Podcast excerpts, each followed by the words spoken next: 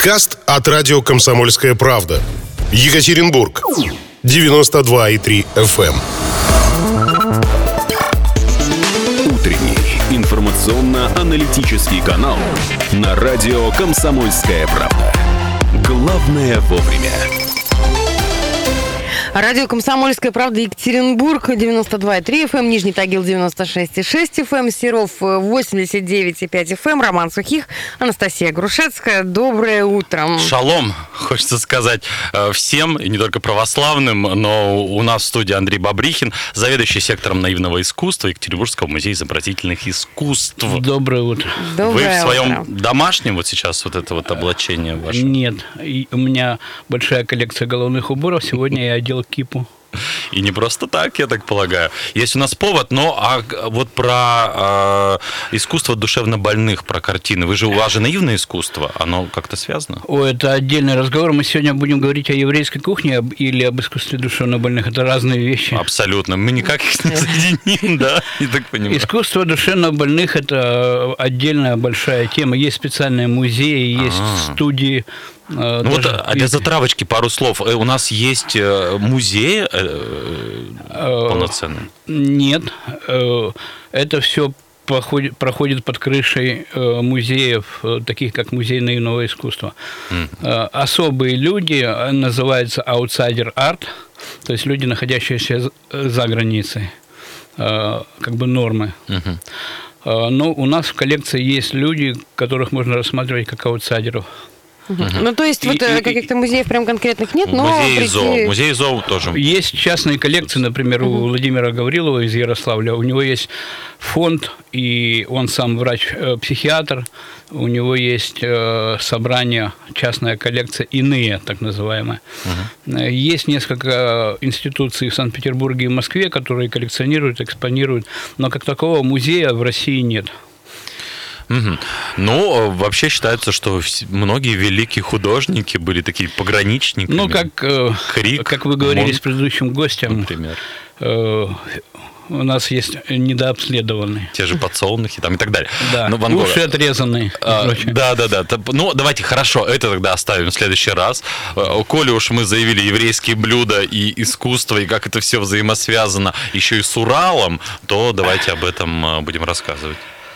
Ой, так, сейчас переключиться с психиатрии на, на кулинарию искусствоведения. Э, Дело в том, что вот я перед нашими передачами ВКонтакте и Фейсбуке всегда вывешиваю картины, которые предваряют наш разговор. И, А мы их э, рассматриваем. э, Произведения наивного искусства, выполненные евреями или интересующимися еврейской культурой, очень часто изображают блюда, праздники с трапезой, символические какие-то вещи, связанные с э, обрядами и кулинарией. И вообще э, э, еврейское наивное искусство, оно концентрируется на прошлом, на жизни местечка, штетла так называемого. И э, люди, ко- которые начинают в позднем возрасте рисовать, а наивные художники, это, как правило, люди, которые начинают рисовать уже за 60 лет, они изображают воспоминания детства. А в воспоминаниях детства э, из- вспоминаются самые вкусные вещи Застолье. сладкие. Конечно, да. Вот. И э, вот в тех картинах, которые я приложил, э, показал, там изображается годовой круг. Вот, Роша Шана прошел, будет Йом Кипур, потом Суккот, потом э, Симхат Тора, потом Ханука, Пурим. И вот каждый из этих э, праздников сопровождается особым символическим блюдом, которые художники как раз изображают. Вот прошла Роша Шана, прошел праздник Роша Шана, это еврейский Новый год, и э, замечательная картинка, которую написала Налина Хейфиц из Перми. Вот, и мы два года назад делали ее выставку. Там голова рыбы, она символизирует просьбу к Богу, э, чтобы мы были в голове, а не хвосте жизни. То есть, как, как бы, э, ну, удачи и благополучия. Дальше монетки, ну, э, кружочки моркови, как, как монетки, как бы при- приманивать богатство. Символ богатства. Символ богатства, да. Э, Чтобы год был сладкий, там мед, яблоки и гранат, э, как символ ши- 613 э, э, ну, глав, что ли, Торы.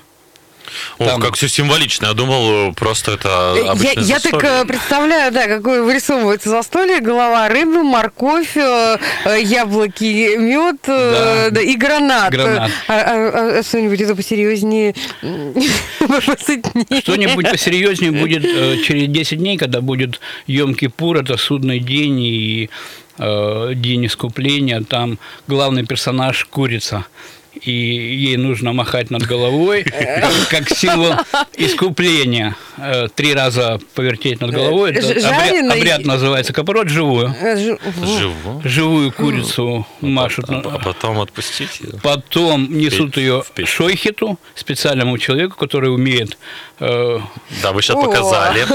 Красиво все. Вот.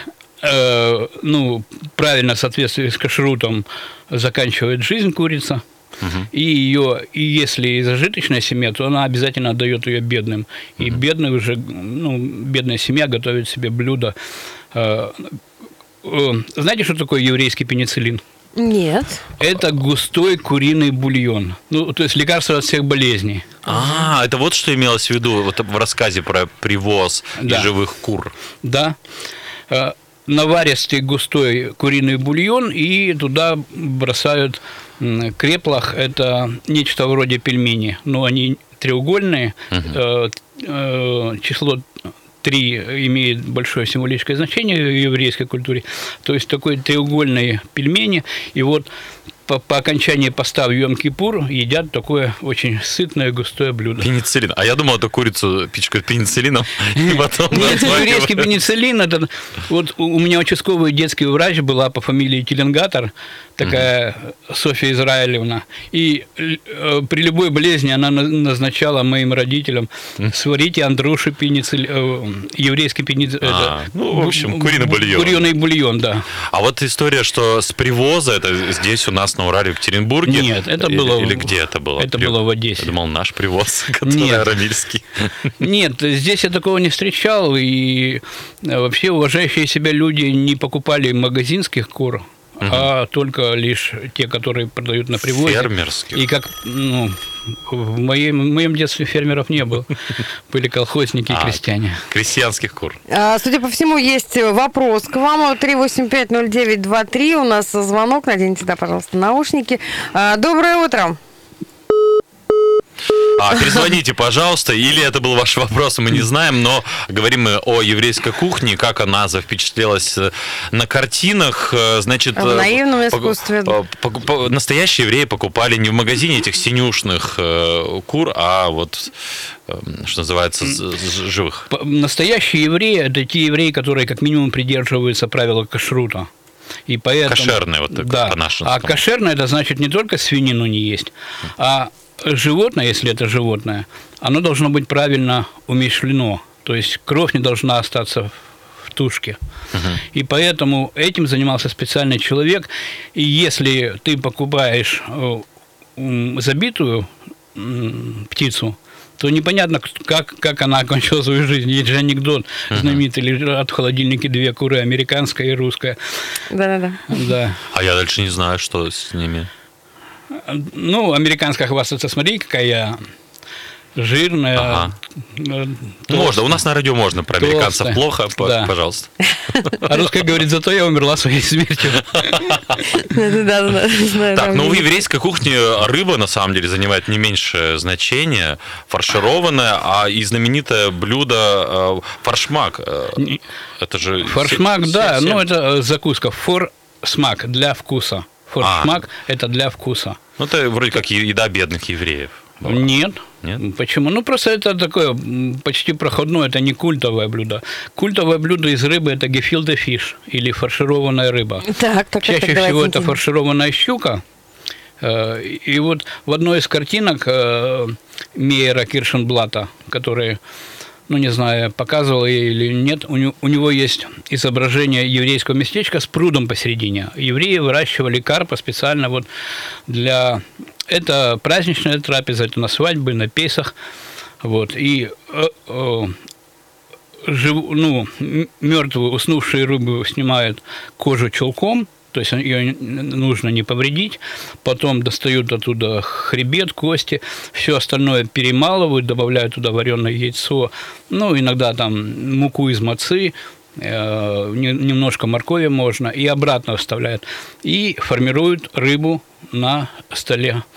Э, Ее уже там потом режут, и вот гефилте фиш, она часто изображается. А- обратно это вот в эту вот э, снятую чулком чешую, да? Да, да. Ну, это Ну, ж- голова остается. Ага. И... Это ж попробуй там ошибись чуть-чуть, да? Вот э, рука дрогнет. Да, это э, очень сложно, и женщины, которые умели это делать, очень ценились. И все мои информанты, которые вспоминают о, о детстве, говорят, вот моя бабушка делала фиш. Кстати говоря, на Урале э, называют это блюдо тавтологично рыба-фиш. Рыба-рыба. Рыба-рыба. А, на столе столе лежит, а вот э, треугольные пельмени, которые символизируют трех патриархов, Авраам, Исаак, Иаков, это, тоже традиция. Да, ну нынешние информанты так уже не вспоминают о том, что именно трех патриархов, но принято. Ну, например, э, на Пурим, самый веселый праздник, изготавливают э, э, пирожки, булочки с маком, тоже треугольной формы, которые называются уши Амана. Мгм. А, Продолжим обязательно. Очень интересная тема, и слюноотделение повышается. А, Короткая реклама. Скоро вернемся. Оставайтесь с нами. Про еврейские блюда и связь э, с э, еврейским народом говорим мы с Андреем Бабрихиным. Но про сладости начали говорить, сладкие блюда. А вот Пасха, это еврейская же, э, по-моему, история. Песах. Песах. Ну, как бы они хронологически немножко совпадают, но как блюдо Пасха или кулич абсолютно нет, это совершенно православное блюдо. Но вообще про сладости, если говорить, ход э, самой трапезы праздничной начинается с большого количества сладких блюд. Это медовые пряники, пе- песочное печенье, различные, ну, типа казинаки, это называется флудн, или леках, это медовая ковришка. То есть, если э, традиционное такое общеевропейское застолье начинается с блюд, которые раздражают, ну, то есть кислые, там, закуски, и, и так далее, то евреи начинают с большого стола сладкого. И достаточно крепкие напитки употребляют и мужчины, и женщины. Ну, например, в одном из воспоминаний говорят, ну, мы пили простую 60-градусную водку. Так, для разгона. Ну, водка Но это... но это необычно, начинать со сладкого еще И Ну забивать водкой, а да. потом только переходить к мясным. Потом переходить э, к закускам, селедочке, маринадам э, различным. э, А потом уже там А что там? курица, потом? рыба. А, потом курица, рыба. Не, ну смотрите, вот если даже смотреть с точки зрения организма, то есть быстрые углеводы, ну сладкое, да, они же быстро насыщают. Э, Почему, собственно, сладкое ну, у нас э, в конце, ну, как мне всегда казалось, что сначала мы поели полноценно, а потом сладкое, мы насытились, и все, как бы встали за стола. А здесь вот э, сладкого поели, ну, дальше вот не хочется, да, уже есть. Ну, не знаю, наверное, желание так откормить гостя, чтобы он в следующий раз не пришел. Поменьше или, съел. или, или, или просто очень глубоко запомнил это событие. Ну вот факт остается фактом. Начинается со сладкого пряника. э, Ну, про алкоголь, конечно. ле- леках. а, Не можем вас не спросить. Не можем, вот сказали, 60-градусная водка. э, Это что такое? за- Ну, вот давайте я вам, э, чтобы вы не подумали, что я э, вру, п- м, зацитирую один из э, рассказов еврейского писателя. Ну, конечно, многие закуски любят, чтобы их смачивали, так что не забудьте отдать должное настойкой, настойкам и попробовать простой 60-градусной водки или ароматного 90-градусного спирта, оставшегося с Песах. О, это ничего это себе. это Там дальше перечисляются разные. Ну, конечно, последнее время раз- э, перечисляются разные наливки, настойки, которые любят женщины, там смородиновые больше. Вот. Но, конечно, в советское время все перешли на рек- ректификат. Это уже было не самодельное. Хотя у евреев мощная традиция винокурения, так называемая. Ну, то есть, когда они жили в черте оседлости, им отдавали на откуп э, как бы монополию, ну, не монополию, а право изготавливать спиртные напитки. Это была территория сначала подконтрольная Польши, потом России, и вот э, изготовлением водок занимались евреи. Слово «бухать» Это еврейское по происхождению слова. Интересно. Кто бы сомневался, а вино они делали? Виноградники, там целые Э, традиции. На юге, да, там, где они жили в Бессарабии, на юге Украины, да, делали и вино. А вот, как сказал один исследователь, э, из фруктов э, на территории моего места проживания, то есть Беларуси, были только шишки на елках. Ну, а вот какое-то представление о евреях, что они немного пьют, что они трудолюбивые, вот они зарабатывать, да, они на это могут заработать, но вот так, чтобы впадать Э, в пьянство. Э, Так, чтобы пить ежедневно, э, как, как это бывает э, у, у русских, у нас. у, у славян, да. Так, чтобы это было регуля- регулярно, такого нет. Но у них есть праздники, когда вот, ну, например, вы, наверное, слышали про уманских хасидов. Это э, Конечно, люди из. Израиля приезжают на Роша Шана в город Умань на территории нынешней Украины. Вот, но они там в Драбадан. Мгм. Вот. И есть праздники, например, Симхат Тора и Пурим, когда положено, ну, по, по сути дела, это ритуальное опьянение, как было у древних греков. А, дионисийские э, да, эти да, да, пляски, такие ди- ди- еврейские. еврейские Дионисы. Да, то есть э, евреи умеют пить, пьют, и вот, и в литературе описывается, как, э, ну, Шолом Алейхима почитать, все, все в порядке с этим делом. Мгм. Ну и изготовление, соответственно, а это монополия, вы сказали, а это, это опять же с деньгами как-то все связано с... э, акцизами. Это связано с тем, что они де- держали кабаки, и в живописи э, тоже очень много есть э, при- примеров того, как русский за- ходит в кабак, а еврей его держит и спаивает, его жена приходит, его забирает из кабака. Они держали шинки, корчмы и так далее. А э, местный помещик отдавал ему на водку право э, производить и торговать водкой. Э, Когда перечисляются занятия евреев в местечках, э, большая часть, конечно, все шинки все корчмы были их, были, э, ими владели евреи. Мгм. И здесь, на Урале, в Екатеринбурге, в общем, тоже это так, так происходило. Нет, на Урале, конечно, совсем другая история. Я уже в прошлый раз говорил о том, что евреям очень долго не разрешали здесь селиться. А то, о чем я говорю, касается там, крепостного права и так далее. Здесь евреи держали аптеки, там тоже можно было купить горячительного. Ну вот, спирт, наверное, там. Вот, был. были врачами, э, потом впоследствии уже при эвакуации приехали большое количество музыкантов и художников. То есть э, советская власть не позволяла. Вот как в 2014 году государство забрало монополию на производство и торговлю спиртными напитками, так только в 91-м и от- отдало. Мгм. Ну, осталось только, у нас время буквально минута остается, назвать картины, имена художников и вот кого можно реально увидеть. Налина Хефиц, э, пермская художница, э, ее можно увидеть и в Перми, и иногда в Екатеринбурге мы показываем ее картины. Мер Киршенблат и э, Хайм Беллер – это канадский, соответственно, французский художник. Э, по происхождению они тоже из Российской империи, но при второй, перед Второй мировой войной они эмигрировали. Э, Изданы их альбомы очень богатые на английском языке. К сожалению, вот я только IBM смог их э, приобрести. Но в интернете поищите Илика или Хайма Беллера.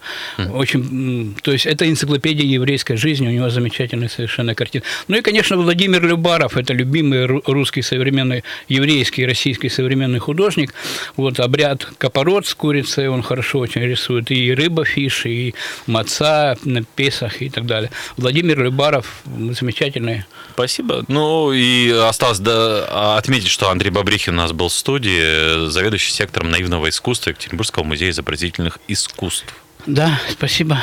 А, Спасибо вам, хорошего всем дня, хорошего вторника. Скоро услышимся. Подкаст от радио «Комсомольская правда». Екатеринбург. 92,3 FM.